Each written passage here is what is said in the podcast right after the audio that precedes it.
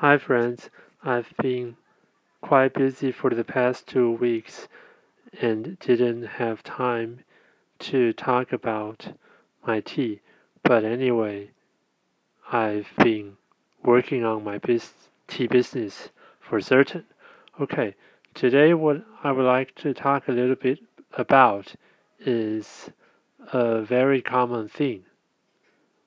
There's no shortcut or easy way.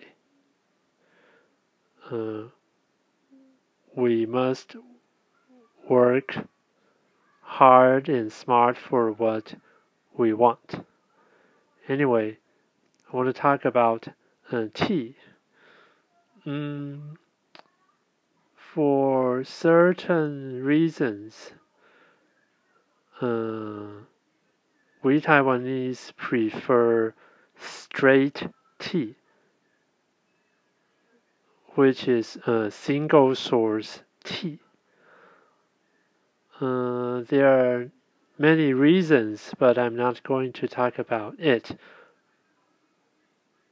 Instead, what I want to talk about is that uh, straight tea isn't necessary better.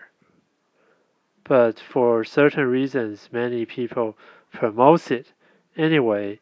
Uh, just like coffee, actually, in the rest of the world, uh, many people they customize and mix a lot of kinds of teas together, just like coffee beans and I think that I will do such thing too. But what I will be facing is uh, for local market. I need uh, more to spend more effort to let people understand and accept my invention, or you can say what I customized. And uh, on the other hand, for the international market,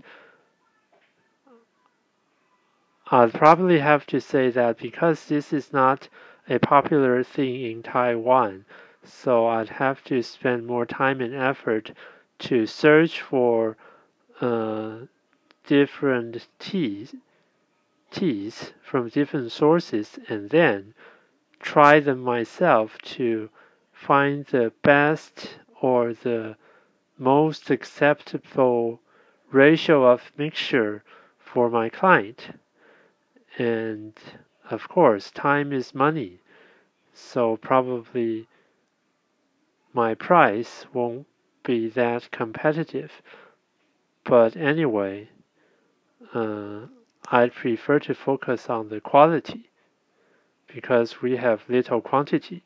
So the thing we can do and must do is to emphasize on the greatness of our tea products.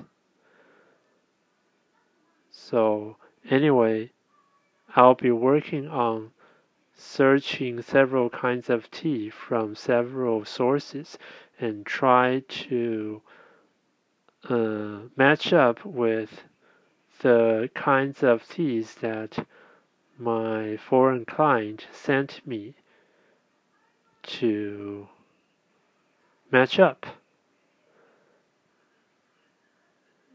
And uh, of course, I like to drink my own customized tea too. And hopefully, more and more people I approach will like my mm, making. And thank you for listening.